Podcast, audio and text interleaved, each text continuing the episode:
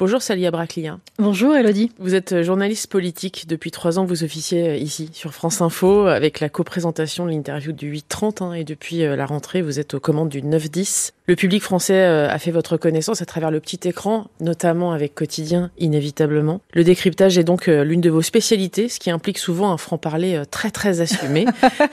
vous venez de, bien dit comme ça. vous venez de publier Essentiel chez Click Édition avec France Info. Ce livre est une rencontre en tête à tête avec 13 femmes que vous avez interviewées. Alors il y a eu effectivement une diffusion sur France Info, il y a eu ce podcast euh, cet été. Ces femmes exercent des métiers, euh, ce qu'on appelle des métiers de l'ombre, mais qui sont évidemment essentiels. Pourtant, elles sont inconnues euh, du grand public. elles s'appellent Anne, Bénédicte, Clara, Lucie, je vais pas toutes les citer. Elles sont surveillantes pénitentiaires, caissières, chercheuses, thanatopractrices. J'essaye de c'est dur. Pendant ça, j'ai mis du temps aussi. Hein. Comment elle est née, cette envie de mettre en lumière ces femmes de l'ombre alors? Elle est née de l'actualité. On a été marqué par la réforme des retraites, euh, et justement la réforme, du moins la mobilisation contre la réforme des retraites. Et euh, nous, en tant que journalistes, on voyait remonter les infos sur le monde du travail et la place des femmes. Euh, bah voilà, peu importe le poste, peu importe les qualifications, bah voilà, à même poste, à même temps de travail, eh bien la femme gagne moins qu'un homme. La femme, quand elle est enceinte, eh bien elle, elle risque de perdre son emploi, c'est-à-dire de quand elle revient de ne pas revenir à, son emploi, alors qu'un homme lui est considéré beaucoup plus responsable quand il devient papa. Donc lui, il aura une, une voilà une évolution dans sa carrière. Et c'est ces différences-là qui ont créé le déclic dans ma tête. Et je me suis dit, le Covid, la réforme des retraites, les femmes en fait elles, elles morflent trop quoi. Donc il faut en parler, il faut les mettre en valeur parce que je trouve qu'on les met pas assez en valeur dans les médias. Là, depuis quelque temps, on a appris que la majorité des femmes à travail égal euh, travaillaient gratuitement euh, jusqu'à la fin de l'année. Ça vous touche ça Bah oui, bien sûr. 15% de salaire en moins. Non mais on peut pas accepter ça. On est en 2023. Cette égalité salariale qui passe par le salaire, mais aussi euh, par la reconnaissance. On parlait de ces femmes qui font un travail euh, de l'ombre, mais ce sont des travaux utiles, en fait. Elles sont importantes au bon fonctionnement de la société. Et pourquoi on n'a pas cette reconnaissance-là envers elles? C'est ça qui est incroyable aujourd'hui dans notre société. Je le disais, on a vécu la crise du Covid. Et pendant cette crise du Covid, on s'est rendu compte qu'il y avait des gens importants tous les jours euh, pour que la société fonctionne bien. Et puis bah voilà, on parle des éboueurs, on parle des caissières, et là on les a oubliés. Hein. Ça y est, maintenant elles sont, ils sont, elles et ils sont plus euh, dans, sous nos radars. Donc euh, voilà, c'est ça en fait que j'ai voulu démontrer dans ce bouquin à travers ces portraits, parce que ces femmes elles se racontent. Ces femmes elles racontent leur quotidien qui est extraordinaire, même si elles semblent ordinaires ces femmes en apparence. Elles se livrent hein, totalement. Ouais. Et leur quotidien en fait démontre à quel point elles sont essentielles utile à la société et cette reconnaissance, elle est juste primordiale. Donc il y a 13 portraits, 13 femmes euh, évidemment passionnées et donc passionnantes, très investies dans leur métier. J'en ai sélectionné deux. Euh, on va commencer par la première, Élise Yamani. Elle est euh, juge d'instruction. Avant, elle était aux affaires familiales. Alors aujourd'hui, elle travaille dans quoi? En fait, elle est en charge de la grande délinquance économique, qui est souvent liée d'ailleurs à d'autres crimes. Hein. On pense au grand banditisme, au terrorisme, à la vente d'armes. Enfin, c'est assez dramatique. Elle dit la nuit, je pense à certaines des personnes que j'ai croisées, je repense aux gens. Ça veut dire que quand on est impliqué, Salia Braclia, ce qui est votre cas d'ailleurs, on continue à travailler en dehors de nos heures de travail. Bien sûr, ça nous habite. Dans le cas d'Élise, elle est hantée euh, elle peut pas décrocher. Alors elle, en plus, c'est comme moi, pareil, hein, c'est un métier passion. On n'arrive pas à décrocher. On vit de ça, on vit que de ça parce que ça nous nourrit et en même temps, on est préoccupé. Élise, elle, effectivement, son parcours est, il est incroyable parce que elle a fait, elle a, elle a été effectivement juge aux affaires familiales, euh, juge des libertés. Euh, maintenant, c'est la grande délinquance financière. Le panel, il est assez large et elle a vu, entendu des choses horribles pendant ses auditions, pendant ses enquêtes. Et elle peut pas oublier ça. Elle me racontait, par exemple, parce que je lui disais, bah quand on est juge aux affaires familiales, évidemment, on rentre dans l'intimité des familles. Et ça, ça doit être très difficile quand on est euh, étranger justement à ces familles-là. Elle dit bah oui. Elle fait mais ce qu'il faut comprendre, c'est que quand on est juge aux affaires familiales, c'est pas uniquement euh, on va décider euh, où placer un enfant. Est-ce qu'on le donne au père, est-ce qu'on le donne à la mère? C'est pas que ça. C'est on comprend par les témoignages. Il faut être subtil, hein, mais que peut-être que la violence subie par la mère de famille, ben en fait c'est aussi l'enfant. Mais tous les deux sont tellement pudiques qu'ils n'ont pas envie de le dire, de le raconter. Et c'est ça en fait qu'elle va chercher. Et quand je vous dis que ces femmes-là exercent un métier essentiel, c'est que si on n'avait pas une Élise Yamani, eh ben ce serait compliqué. On aurait des, familles euh, dans la plus grande des douleurs, qui resteraient dans cette plus grande des douleurs. Donc voilà, pareil, son, son, portrait, il faut le lire parce qu'il est, il est très important. Et surtout, euh, il y a cette notion de droit. Hein. vous avez réussi à lui en faire sortir, à faire sortir d'ailleurs, parce qu'à chaque fois, elle disait selon le droit, et puis au bout d'un moment, effectivement, elle avait des fiches. Elle avait des fiches selon le droit. Je voudrais qu'on parle de Anne Fleury, elle est éboueur avec un E, c'est important de le préciser parce qu'à la base, éboueur, c'est d'abord un, travail masculin, elle le précise elle-même. Elle sur l'indifférence des gens, sur l'indifférence du système et de la société. Euh, elle montre du doigt quelque chose de très important. Elle dit euh, on n'existe que quand on arrête de travailler et quand on arrête de travailler, souvent c'est parce que justement on va chercher cette reconnaissance. Oui, c'est un peu le, serpent qui se mord la queue. Hein. Mais est-ce que c'est pas ça aussi le combat des femmes finalement, euh, Salia? C'est toujours d'avoir ce besoin de reconnaissance Mais sans jamais réellement l'obtenir. Oui, il y en a pas assez. Le combat il est difficile. Dans le cas d'Anne, faut voir à quel point ça la touche, le regard des gens. Elle ramasse les papiers, elle ramasse les poubelles, et puis euh, vous avez des gens dans la rue qui la regardent avec dédain, qui lui font des réflexions, qui disent à leurs enfants, tu vois, regarde, si tu travailles pas à l'école, tu vas finir éboueur. Comme si en fait ils l'assimilaient aux déchets qu'elle ramassait. Ça, ça la touche. Et en même temps, elle est fière de ce qu'elle fait. Elle sait pourquoi elle le fait. Elle sait qu'en fait, si elle n'est pas là, pareil, on est littéralement dans la merde. Et donc, sa mission, elle, elle la connaît. Ses filles, d'ailleurs, moi, elle a mis un point d'honneur à me dire que ses filles étaient fières de ce qu'elle faisait, en fait. Donc la reconnaissance, quelque part, elle a la plus importante. Elle a celle de sa, de, sa famille. Mais il y a aussi les gens. Et donc là, elle me disait, mon salaire, il est autour de 1800 euros. Si j'avais 2000 euros, franchement, je serais hyper heureuse. En fait, elle demande pas beaucoup. C'est ça le truc. C'est que toutes ces femmes-là, elles demandent la reconnaissance. Même pas, j'allais dire, parce qu'en fait, elles sont tournées vers les autres depuis le début. Donc même moi, quand je vais les chercher et que je leur dis, euh, est-ce que je peux venir vous voir travailler Et puis en plus, on va faire une interview tout. Je dis, mais pourquoi euh, Mais si, parce que vous faites un métier essentiel. Ah bon? Vraiment? Elles se rendent pas compte en fait, c'est ça qui est dingue. Et donc oui, c'est le, lot des femmes, mais à tous les, à tous les niveaux. Hein. On a besoin de, reconnaissance parce qu'en fait, on en manque tout simplement. Hein.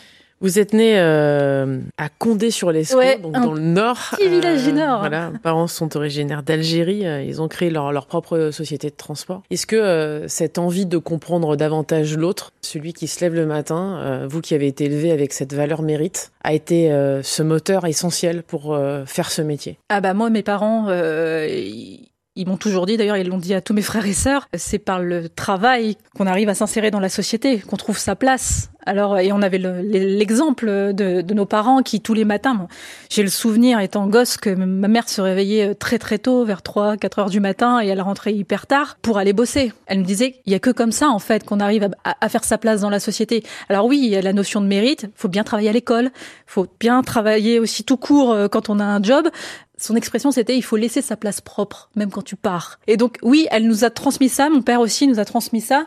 Parce que oui, c'est comme ça qu'on arrive à, à se sentir bien, dans, à construire sa, sa, vie, à se sentir bien euh, dans ce qu'on fait. Et moi, j'ai une chance folle, c'est que je fais un métier en plus euh, que je souhaitais faire depuis l'âge de 12 ans. Donc vous imaginez, évidemment, ça, le mérite, il est même pas là, quoi. C'est juste je le fais avec plaisir. Le point de départ, d'ailleurs, c'est euh, Télécité. Hein. C'était c'était vraiment un travail local diffusé sur France 3. Là, vous avez commencé à faire des reportages. C'est là que vous comprenez que vous avez envie de raconter des histoires, mais des vraies histoires? Télécité, c'était génial parce que j'étais ado à ce moment-là, j'étais au lycée et en fait c'est le centre social de Condé-sur-Lescaut qui faisait un petit recrutement au, lycée en disant est-ce que certains veulent aller faire des reportages? Moi, j'étais comme une dingue. Hein. Je voulais à tout prix être journaliste, donc je me suis dit c'est la première expérience, vas-y. Et ce qui était génial, c'est qu'on était avec des véritables journalistes qui nous aidaient donc à, aller sur le terrain, euh, à définir un sujet, un angle, aller à la rencontre des gens. C'est ça en fait qui m'ont appris dès le début, c'est comment on parle aux gens qu'on connaît pas. C'est difficile quand on est ado en fait. Et donc moi j'avais une journaliste, une réalisatrice à côté de moi qui me disait bah en fait euh, bah voilà, il faut prendre soin de bien parler aux gens quand tu vas les voir, surtout quand tu veux leur poser des questions. Tu sais c'est difficile de se livrer à quelqu'un qu'on connaît pas, aux journalistes. Parfois on n'a pas confiance, euh, voilà. Et ouais, l'expérience télécité mais euh, ça a décuplé mon envie d'être journaliste après quoi. Du coup, vous avez effectivement suivi des études de journaliste, notamment à Nice. Avant, vous avez euh, étudié l'histoire et la science politique. Pourquoi la politique d'ailleurs, Salia? Ça arrivait un peu par hasard. C'est-à-dire que quand j'arrive au grand journal de Canal+, à la base, je... Denisot, en fait, vous faisiez des fiches. Hein, ouais, je faisais les fiches de Michel Denisot. Alors, euh, c'est bien simple. J'allais voir les films et je lisais les livres euh, des invités qu'on recevait dans la semaine au Grand Journal. Et puis au Grand Journal, j'ai fait la connaissance de Yann Barthès, qui lui était le chroniqueur du Petit Journal. Et puis ils étaient six ou sept. Et à un moment, il m'a dit "Salia, tu sais filmer? Je dis "Bah oui." C'était pas vrai.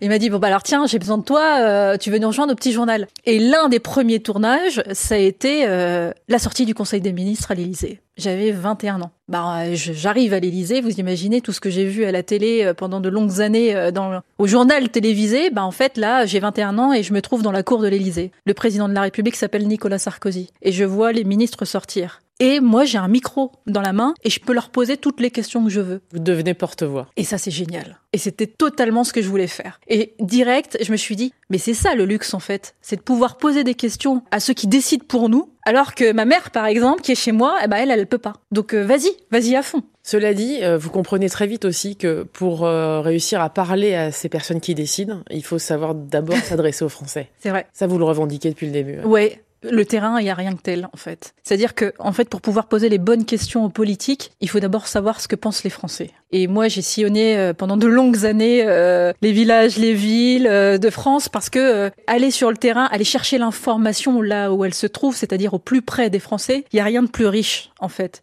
C'est comme ça qu'on se forge intellectuellement aussi. C'est comme ça qu'on utilise les bons mots face aux politiques et puis qu'on tient le bon discours en fait. Et donc on arrive à remonter vous l'avez dit tout à l'heure, le mot médiateur, la médiatrice, moi je me considère comme un messager de l'information. Donc euh, toutes les questions euh, que les Français peuvent se poser, ben moi j'ai envie de les poser aux politiques parce que moi j'ai la chance de les avoir devant moi. Donc euh, si je le faisais pas, ben je ferais mal mon, mon boulot. Avec ce milieu professionnel, vous avez réussi à vous créer une famille aussi, Salia. Ça c'est aussi une, une de vos particularités. Est-ce que c'est difficile de rester juste face à vos invités tous les jours? C'est très dur parce qu'on est des êtres humains aussi. On a des opinions. Parce que quelque part c'est un peu le message qui est diffusé à travers cet ouvrage, même au travers de cette juge Il faut rester juste. Ouais. Non mais je sais même pas si c'est être juste, mais euh, en tout cas il faudrait être honnête, essayer de rester neutre le plus possible, et c'est ça qui est le plus difficile parce que nous-mêmes personnellement on peut être touché par tel ou tel événement d'actualité. Là, par exemple, c'est euh, voilà, il y a le conflit euh, au Proche-Orient. On peut pas être insensible à ce qui se passe là-bas, des deux côtés. L'horreur du 7 octobre, ce qui se passe dans la bande de Gaza, on peut pas être insensible à ça. Or, nous, en tant que journalistes, on doit mettre de côté nos émotions. Franchement, c'est le truc le plus difficile. C'est vraiment le truc le plus difficile. Alors après, voilà, euh, on va dire que l'expérience permet euh, d'éviter de tomber dans ça, mais euh, oui, oui, non, mais je, le dis clairement. Effectivement, il y, a, des sujets humains qui touchent aux tripes et on se dit mais c'est pas possible, il peut pas me faire cette réponse-là. Il se rend pas compte de ce qu'il dit. Ouais, mais en fait, je le garde pour moi. Au départ, donc, il y a eu euh, cette télécité, il y a eu euh, ce stage à Monaco, il y a eu euh, effectivement le grand écart. voilà, Canal+, il y a eu BFM, vous avez quitté quotidien, personne l'a compris. Enfin, vous n'êtes jamais là où les gens vous attendent. Est-ce que c'est aussi ce qui fait votre personnalité, cette envie d'aller tout le temps vous challenger, essayer d'autres choses? Alors, je vais vous le dire clairement, c'est que je fais pas en fonction de ce que veulent les gens, pour le coup. En fonction de ce qu'on vous propose. Mais même pas ça, je fais. En fait, vraiment, je fais en fonction de ce que j'ai envie de faire. Et il y a une chose qui me guide jusqu'à présent, et, je pense que ça le restera tout le temps, c'est la volonté d'apprendre. Effectivement, avant d'arriver chez France Info, euh, bah, je faisais pas euh, des entretiens politiques d'une demi-heure. J'ai appris ici. Et c'est là où c'est formidable, c'est que Jean-Philippe Baye, le, le, directeur de France Info, euh, m'a fait confiance euh, et d'avoir euh, des professionnels comme ça qui se disent, ok, elle sait pas encore le faire, mais elle va bien le faire, qui ont confiance en vous. Eh ben, je trouve que c'est la meilleure des choses euh, quand on exerce ce métier-là. C'est par étapes, mais j'ai d'abord voulu bien apprendre. J'ai voulu faire beaucoup de terrain avant, parce que là encore, on pose les bonnes questions quand on a entendu les Français. Beaucoup de reportages. Ensuite, j'ai fait du plateau chez BFM TV, j'ai appris à, à, jouer à la télévision, à expliquer, parce que c'est ça qu'il faut savoir faire aussi quand on est journaliste. faut aller chercher euh, l'info, mais il faut aussi l'expliquer aux Français. Et donc ça, ça s'apprend. Et puis bah, après, voilà, l'interview politique, euh, c'est encore un autre exercice et j'apprends encore. Je voudrais qu'on revienne sur un événement. Euh, on est le 1er mai 2013. Vous êtes dans la rue en train de, ouais. effectivement, de, de, faire un reportage. Il y a une sympathisante euh, du FN euh, qui vient vous voir et qui dit euh, Moi, parler français, moi, parler à toi. Ça, ça vous a énormément touché, euh, ouais. Est-ce que ça a été justement l'un des éléments fondateurs du fait que vous vous êtes dit je lâcherai pas et je vais justement aller jusqu'au bout de ce que j'ai envie de faire pour combattre ça. C'est vrai que ça a été un petit traumatisme en fait parce que les premiers mai du Front National, euh, j'en ai fait plusieurs et à chaque fois c'était d'une violence inouïe quoi. Alors évidemment pas de la part euh, des dirigeants, hein, parce que bah, évidemment la façade doit être euh, propre, présentable, mais de la part des militants qui étaient dans la rue, qui manifestaient et qui me disaient, bah alors elle, elle me disait, elle me parlait en moi, euh, moi française. Toi pas compris. Il euh, y en a d'autres, euh, c'était de l'intimidation qui venait me parler à l'oreille pendant que je faisais des interviews et qui disaient euh, t'as rien à faire là, dégage de là et là. J'ai une interview aussi en un moment où un monsieur me disait, on parlait de des travailleurs, il m'a dit c'est la fête des travailleurs français, madame.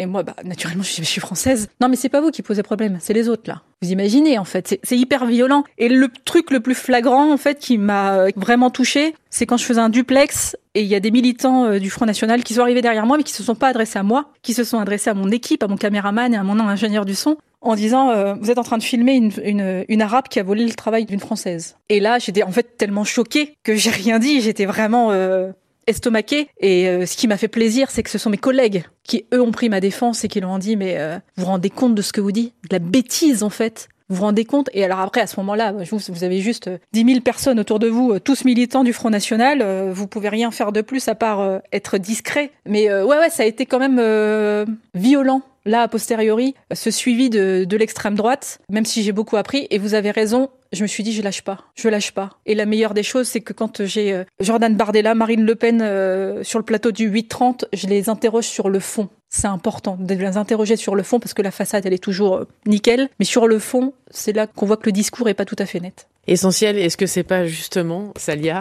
tout ça, toute cette histoire que vous avez, euh, qui vous appartient d'ailleurs, mhm. qui vous a construite, et puis celle euh, de ces femmes que vous euh, mettez en lumière là Est-ce que c'est pas ça? C'est de dire, bah voilà, sans les femmes, on n'en serait pas là. Mais c'est totalement ça c'est un peu de moi, beaucoup d'elle, et de dire que regardez, euh, ces parcours-là, ils sont euh, exceptionnels, même si on ne fait pas forcément attention, parce qu'il faut dire que ces femmes-là, ce sont des personnes qui sont autour de nous, hein, ce sont nos, nos sœurs, nos cousines, nos tantes, euh, nos mères, nos voisines, nos voisines, et il faut juste prêter un peu d'attention. Merci beaucoup, Salia Braclia, d'être passée dans le monde d'Elodie sur France Info. Merci beaucoup, essentiel chez Click Édition, avec évidemment le soutien de France Info. On vous retrouve donc au 8h30 et à 9h. Merci beaucoup. Merci.